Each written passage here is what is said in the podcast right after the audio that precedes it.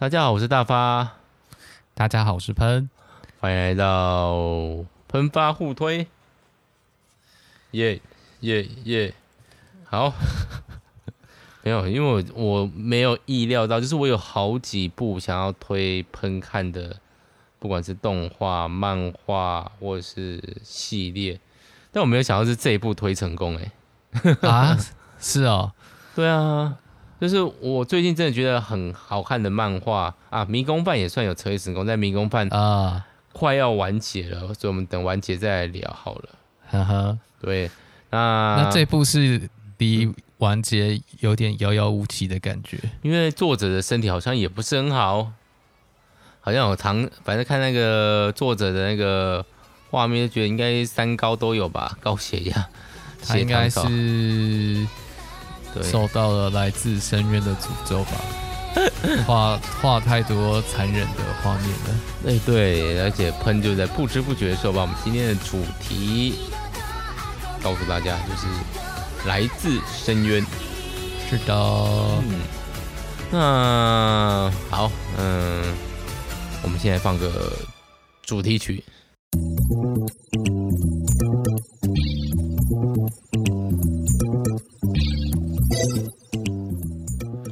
为我觉得来自深渊的这个画风哦，如果说我问我说你喜我喜不喜欢的话，我会说我高中的时候可能会蛮喜欢的，因为是萝莉嘛。对，就是那种可爱，然后亮晶晶，然后而且那个做就是漫画的风格看起来好像有点像是那种全彩把它变成。把它变成渐层色的，它的灰阶非常的细密细致。对，我不知道他一开始就是画灰阶，还是他真的是刻意去转达到那个效果。但整总体总而言之，就是一种我觉得很费工的绘图，来自深渊。哎、嗯，朋友有看过动画吗？有啊，我有看动画。所以你也那个 忍受了那个某人的惨叫三分钟之类的吗？啊，uh, 我可能没有看到那个部分。是哦，就是有。好，我们先来介绍一下来自深渊的背景和故事好了。嗯，可以麻烦喷吗？好，就是呢，在这个一群小朋友居住的孤儿院旁边，有一个非常非常大的地洞，就是深渊。嗯，简单说，在这个深渊当中呢，有非常多的宝物，但也有非常多的怪兽，所以呢，就有许多的人下去探勘。但是要从深渊回来的话，就会有一些不良的影响，他们就会称为深渊的诅咒。那如果是从比较浅的地方回来，可能就只是头痛什么之类的。但是如果从很深很深的地方回来，就会。有一些更严重的后果，有点像潜水夫病哦，就是上升，哦、对，上升负荷，没错，上升负荷。那这部的主角呢，就是一个在这个孤儿院里面的小女孩，她就非常的想要去深渊里面探险。嗯、那她其实也有。到深渊最浅层探险的能力，但是他的妈妈呢，是一个超级厉害的探险家。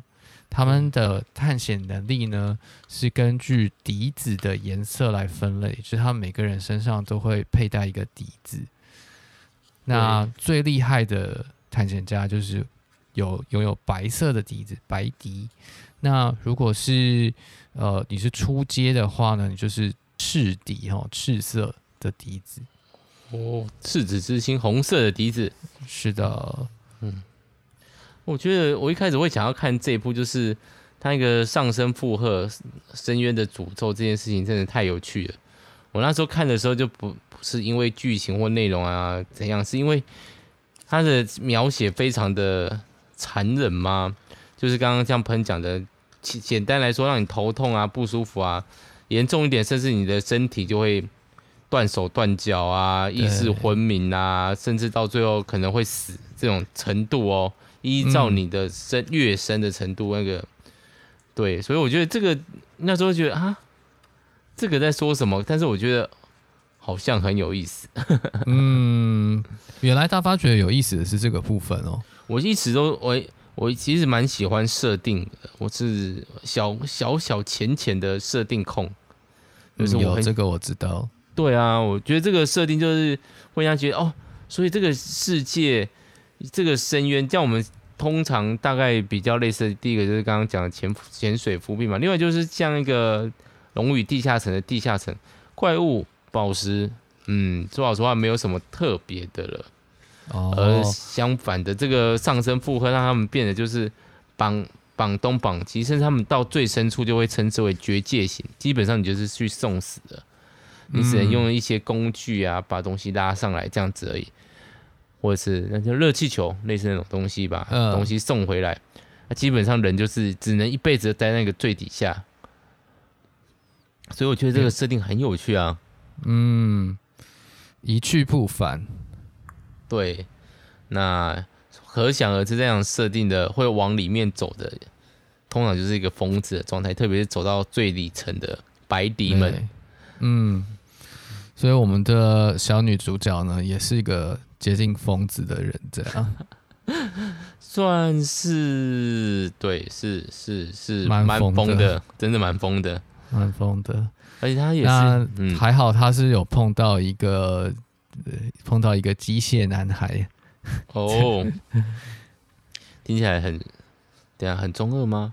很传统的开局，就机器人男孩。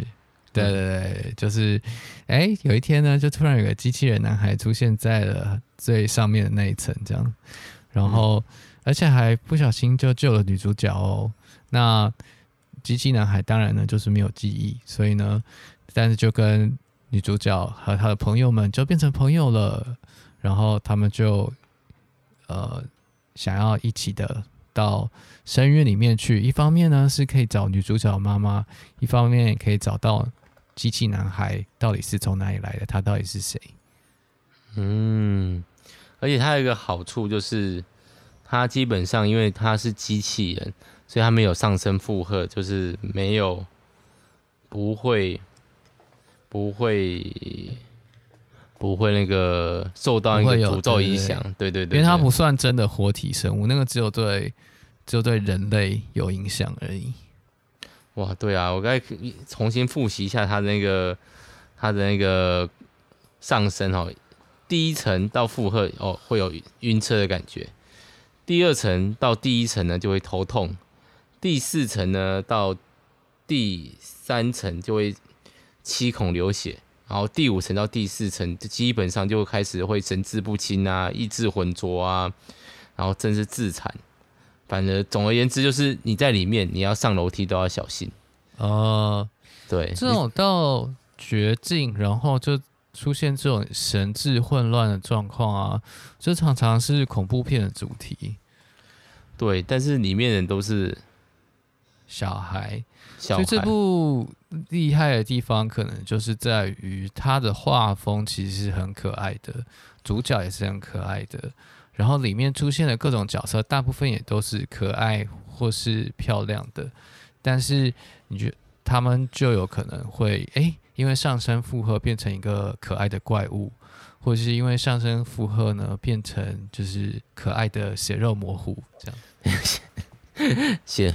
会可能变成毛茸茸的、啊，对对对，或者是变成一个，哎、欸，原来是人，就变成不是人的样子，然后变成一个怪物。对，所以基本上故事剧情大概就是有点，呃，英雄旅途嘛，平常的女孩子，然后遇到了一个宝石，宝宝不是宝石机器人，那就开始他们的那个探窟之旅。嗯。蛮正统的剧情，大概就这样嘛。所以，对，那我们好像今天 就可以结束了。但这声又可以很多，我觉得很多可以聊的。但是我觉得他厉害一点是他其实在塑造这方面非常的强。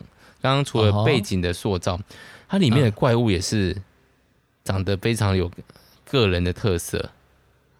就是你怪物让人觉得让人家觉得毛骨悚然又漂亮，他这个作者是可以做得到的，就比较像一个什么，我们之前聊一个呃小木偶那个导演，他可以把一个怪物做的既漂亮，让你又让你那个不寒而栗这种感觉。哦，这样说的话是有一点像哦。这部一开始可能看不出来这个走向，但你慢慢看一看，就会觉得哦，它是有点那种杨男的迷宫这种感觉。表面上在讲个童话，但是其实就是一些怪物，有点可，而且是很可怕的故事。对，因为里面作者没有隐晦，就是不会那种，比如说我要燃烧生命，然后其实根本没差，这一招用了我就会死，哦、结果还是复活回来。作者让你死，就是真的。血肉模糊的死，嗯，所以所以我觉得这部当初我其实在去加拿大之前，大发就推我看了吧？对，应该推蛮久的，所以那个应该是二零一八之类的就已经说要看了，然后结果。我在加拿大的时候有也有放一下看一下动画，但是还没有看到比较可怕的地方。后来真的拿起来看，是因为在大发家在顾小孩的时候觉得有点无聊，所以就把旁边的漫画拿起来看。哦，在小孩子旁边看这个不会不好吗？对于身教、嗯，他们也看不懂。哦，因为就可以看得出作者的创造力和。残虐、残暴度。哎、欸，说到这个，你以后会禁止小朋友去看某些漫画吗？我在等到他们看得懂的话，我在放漫画的时候有依照我觉得可以看的，把它放在底层。我觉得不太能看的，我把它放高一点，大概就是甚至最高的是需要爬楼梯上去的部分。啊哈哈。对，所以我就觉得，哎、欸，有一些我觉得的确像你说的，好像嗯汤。啊，有些我觉得还好，就还可以，就是有点童话或者可爱放松的，就可以放中间或底层。海贼那个海贼王就被我放在最底层。我不说它不好，哦、就是它是一个轻松的东西。嗯哼，对对对。然后少女漫画，然后最上面就是令人不太舒服的啊，讲一些人性暴力、色情的啊，的确我也有这种的。嗯、包括我小说也照这个放，所以下面就是睡梦乡吧。童话故事集，嗯嗯、然后最上面就是，哎、欸，慢慢上去，哎、欸，怎么出现的那个白夜行啊，这些或侦探小说这种杀来杀去的啊，冰与火之歌啊，被我 被龙被火龙那个纹身的，哎、欸，被龙被龙纹身的女孩啊，对啊，这个我就把它放高一点点，对，哦，对，嗯，但是，嗯嗯，嗯冰与火之歌有些图书馆小朋友就可以借到了。哦，所以你的意思是说，你的学生有在看吗？没有吧，因为字很多，现在小朋友阅读的习惯不是很好，不是没有没有什么阅读的习惯，所以他们基本上是不看书的吗？哎、欸，你你的导生之前不是都很喜欢去图书馆吗？对啊，因为我基本上都是真的会放他们去看他们想看的书啊，就是不会一个做作业，做作业就无聊了。那以前单节还有那个。嗯、呃，会带着他们讲故事。我有带其中一班去挑战看一本叫做《无尽的故事》吗？就是后来有翻拍成大魔镜那个啊，uh,《Never Ending Story》。对对对对，结果我发现那部我知道的剧情只有整本书的一半。哦，那本书真的吗？你的意思是说电影其实只有拍一部分而已？电影大概只有前三分之一吧，就是其实它有出两部。如果只有一步的话，甚至只有前面四分之一，我没记错的话，对啊，对对对，所以《无尽的故事》是是一个有点打破我们知道的刚刚讲到英雄之旅的那个路途，因为他一半就让他那个主角升到最高，然后你就看他这个主角怎么样堕落，很有趣的故事啊。这个不是我们今天要聊的题目了，我以为你要像那个《嗯怪奇物语》里面一样唱唱那首歌，什么歌？就《怪奇物语》里面有唱大大魔域的歌啊。哦，呃，我我对他印象深刻，是因为我有一次去山上跟我同学玩，然后我在玩的时候把自己的牙齿摔断了，然后我又不敢跟他们讲，就是我现在门牙是假的。然后我们那时候那天的中午的中式还是台式播的就是大魔镜。哦，以前中视台视好像在礼拜天的中午会播一个。我妈妈看到我拔牙齿摔断，她只说了一句，就是看你不来教会哦。这是一个，嗯嗯，就是一个钱。好了，回来来自深渊了，来自深渊。对，来自深渊其实一直都有蛮高的讨论度的，就是一开始播大家都会被那个可爱的画风，然后可爱的故事影响，殊不知半路我们女主角就不小心把手弄断了。对，而且他们是好像是那个毒会往上侵蚀嘛。对，所以本来是要把手切掉了，对，但是切到一半发现，就有人跑出来救援，说：“哦，可以，有方法，有方法，这样子。”对，有草药，有草药，对，不会早点出来吗？手都要切掉。对啊，对啊。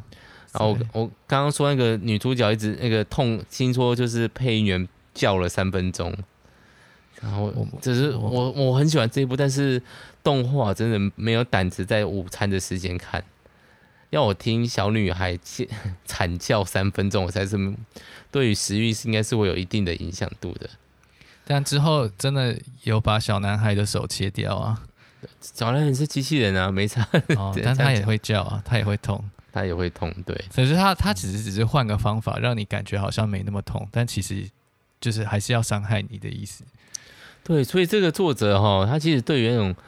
真的在探窟的这个残忍度，他是没有在手下留情的。嗯，我是觉得他几节的乡民蛮喜欢的元素，就是有萝莉嘛，乡民很爱萝莉，然后乡民也很很爱虐人的剧情，哦，所以然后乡民也很喜欢反转，就是呃要在最后给你一个惊奇。那这些元素呢，这部全部都有这样子，然后。还有一些迷人的反派，譬如说像是黎明清，嗯，就是我们的其中一个白迪，对，就是他们下降到第五层的时候，哎，我应该没有想错吧？应该没有吧？第五层吗？对啊。然后呢，就发现了这个白底守在这边，就是他们要再下去的话，就要通过这个黎明清。黎明清就是。黎明就是黎明嘛，就是太阳出来的。亲就是呃，卿卿我我的卿，好像就算是一个尊称的概念。嗯，就是那个英国皇室的什么什么亲，什么什么亲那个的的感觉，国务卿这样子。嗯，然后那黎明卿很夸张的就是呢，就是哦，他们后来发现原来要下降继续下去，每个人都必须要有一个白底这样子。那，那嗯嗯嗯。本来就应该要有，因为好像那个电梯需要那个东西来开启，需要白迪来启动。这个设定我觉得还是有点奇怪，这个可能就要等作者之后来解释。因为这电梯先出现还是白迪先出现？这个哦，呃，对，这个故事也有一个主线在，就是这个深渊是一千年前出现的，然后好像里面就。但是它出现的时候，里面就已经有一些遗物了，就是有各式各样的宝物。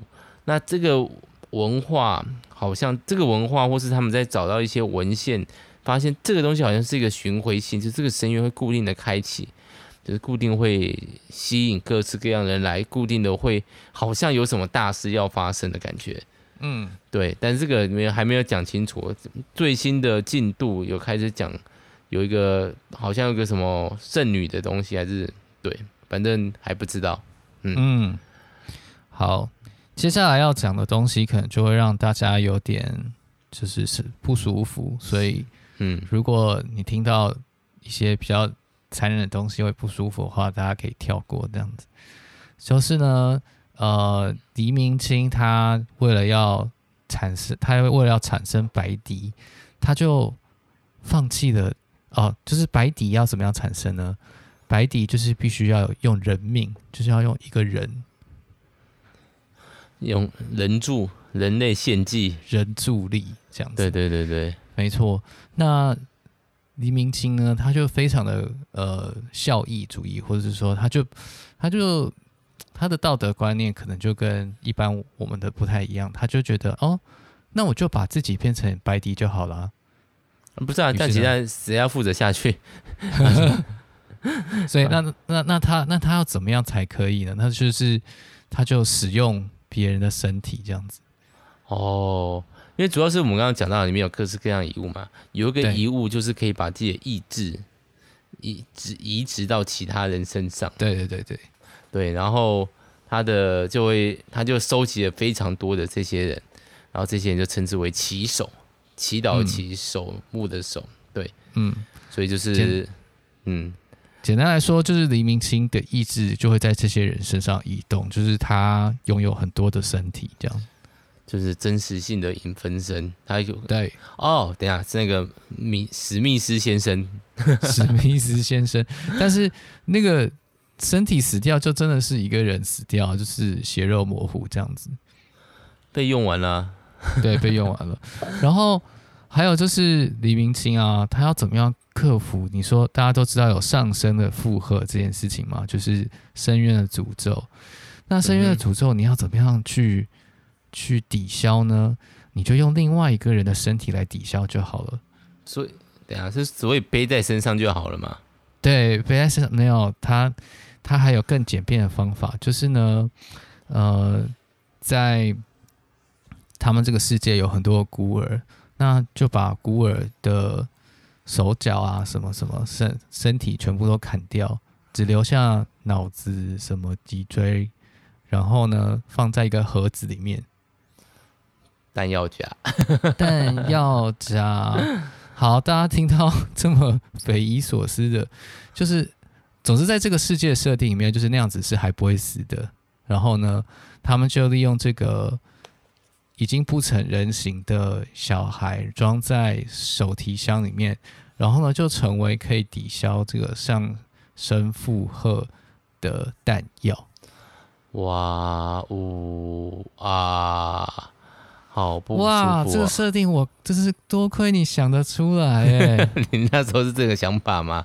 我是想说，哇塞，合情合理啊。哦，就是，然后。对于黎明清来说，或者是对于支持黎明清的这个网友，或是他的群众，呃，的来说呢，就是人命就是是一个可以评估价值的东西。哦，我觉得，而且这个就是，如果各位有在那个 PTT 上面打打混的话，只要每次聊到一个的话，下面一定有人有人在那边大喊。黎明好棒，我爱黎明。黎明好棒，我爱黎明。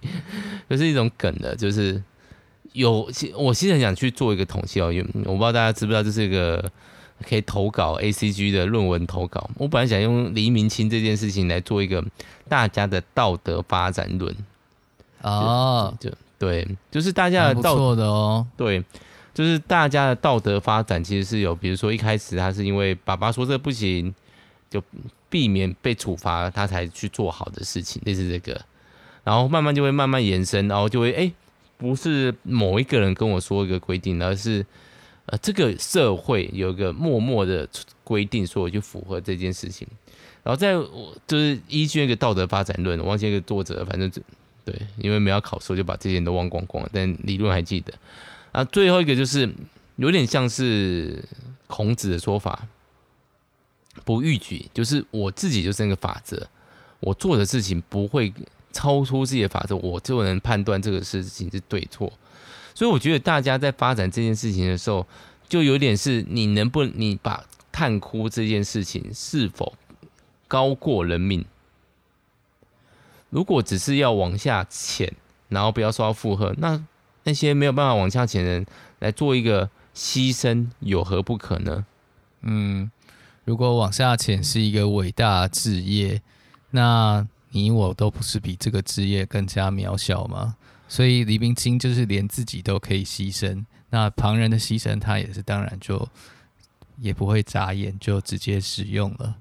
我觉得这东西乍听之下很残忍，但是实际上人类的历史太多这类似的事情啊，就是比如说好革命，革命就不用流人血嘛？哦，对啊。对啊，就是务实的人就会说，就是说，嗯，其实就是要死多少多少人这样子。对啊，对啊，这些人大概是之后都会死掉。对啊，然后他们就可能就要保存，譬如说革命领袖的生命，这样子革命才会成功。对啊，就是留下一个象征的意义啊，为那个意义，然后难道那些意义就是一个价值啊？摸不到的价值，探窟还看得到嘞，你往下潜，往下潜还看得到，继续再往前进。而为了自由，为了平等，为了博爱，这些价值人人命真的跟他比起来有这么重要吗？对啊，所以像那个饥饿游戏里面，就是女主角也是被当成自由的象征，那大家就拼了命要保护女主角这样子，然后女主角就说：“你们不可以为我而死。”但是事实上，就是作为自由的象征，他他的命就是比别人的更重要。我懂，我懂，就是那个八百壮士把那个青天白日满地红的旗子给他挂了上去，类似这样子的感觉嘛。嗯所以，如果大家有听过电车难题的话，就是呃，如果你是效益主义的话，你就会很简单的就把人命当成某种价值来算。那是哎，那多人的性命当然比较好，或者是你可能有另外一套就是价值衡量体系，但是你就非常的忠于这套价值体系，而不在乎人命本身有没有一个内在的价值。嗯。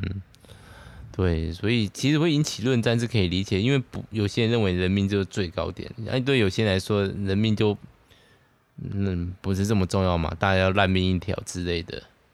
对，嗯，所以那所以就是呃，在动画里呃这个漫画里面很讽刺的就是说，黎明星他有一个跟他情同如女儿的小孩这样子，那这个。你就想说，哎、欸，他会不会就是很保护这个小孩啊？就是他，哎、欸，这个人命比较比较重要这样子，哎、欸，结果后来也没有、欸，哎，他就直接毫不犹豫就牺牲了他的这个像女儿一样的这样一个小孩。但他女儿爱着他，是没错，愿意为他牺牲，他的父爱是真实的，所以就带来一个叫做那个祝福，那个黎明星就长着长出羽毛来。这个听起来乍听之下，真的是不知道在说什么。简单说，就是如果我愿意为一个人牺牲，我会成为他的祝福。这也是深渊里面我觉得哦难以理解的一个，不是很说难以理解啊，就是怎么深渊有这样的机制的内容。那这个东西就可以稍微去抵抗那个诅咒，甚至可以某些时候可以穿破那个诅咒，达到往上升，但是不会受伤的状态。这个嘛，所以这样的话，就是他某种程度上还是在肯定，就是人命有一些内在价值啊。哦，那个牺牲的价值，对啊，牺牲的价值，就是呃，或者是说，呃，它的价值没有办法光用这个物质上可以衡量的东西来来看，或者是说以单纯以目标衡量来看，就是呃。爱是有价值的，可是爱的价值，我们平常就是爱的价值，其实我们没有办法由其他没有被爱的人当来体会嘛。但是爱的价值既然变成了一个羽毛，变成一种守护，就表示他想要说的是，这个世界某种程度上在程度上在肯定爱的价值。就有点像哈利波特那种设定，就是爱好像形成一种保护这样。说也讽，我觉得说也讽刺哦，在这么绝望的地方，居然可以产出了爱。作者这方面真的是很脑洞大开耶。嗯，对啊，爱在哪里都有啊。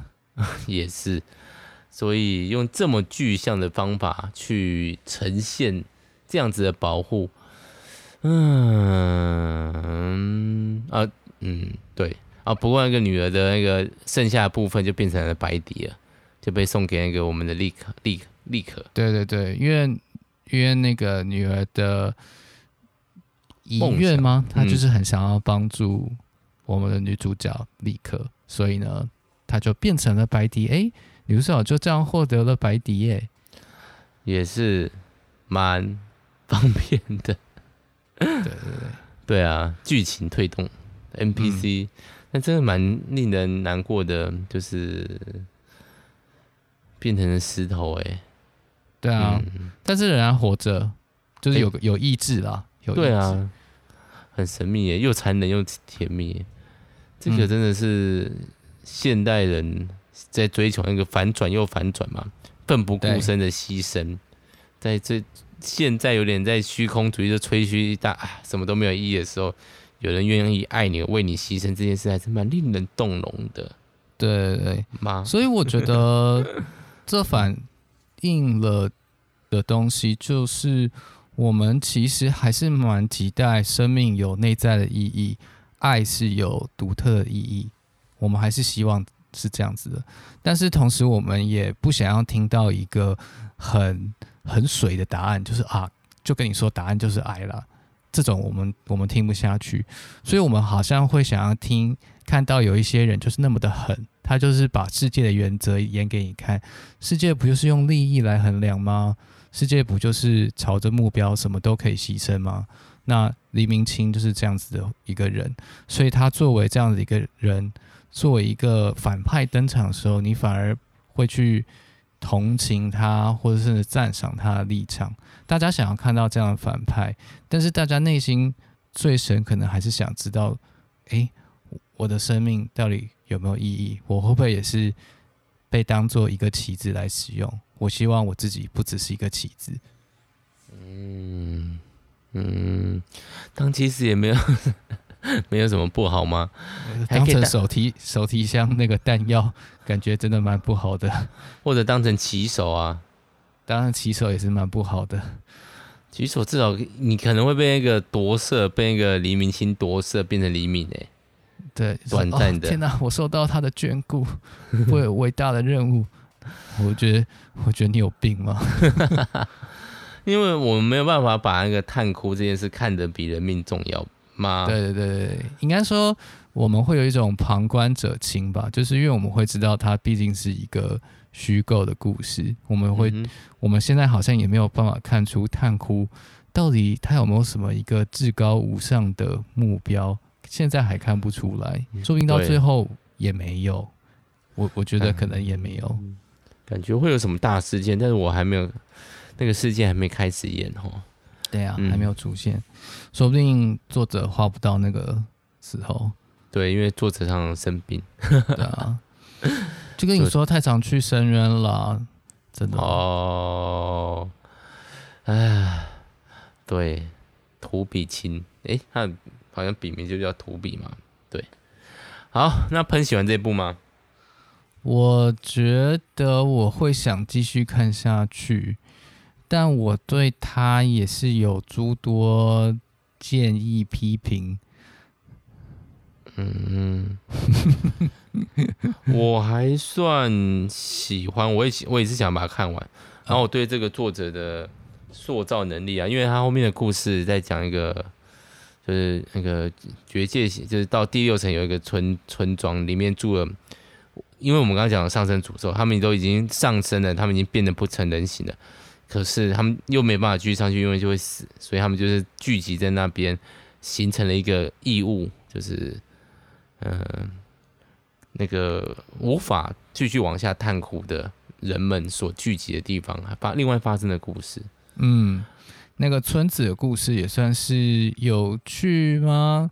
一开始觉得蛮有趣，但后到后来变成复仇大剧，然后我就觉得有点臭臭长长的，真是。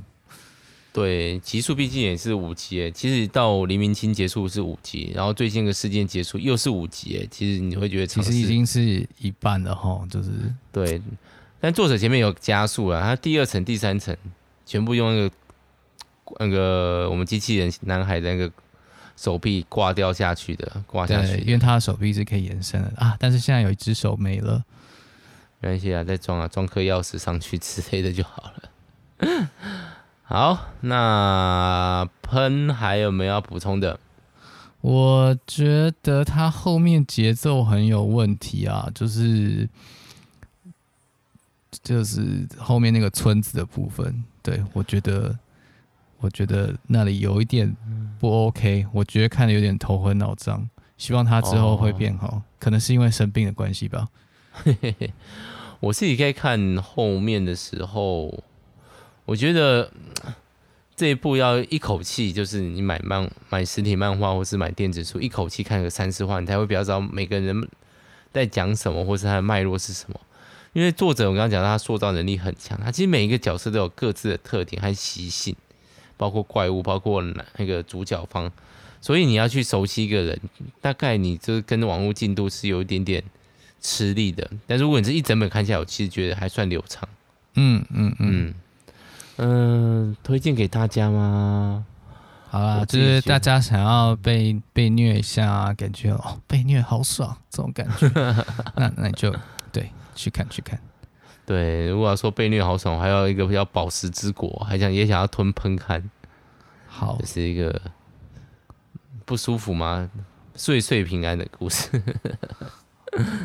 对，大家都很心碎，物理上的碎开。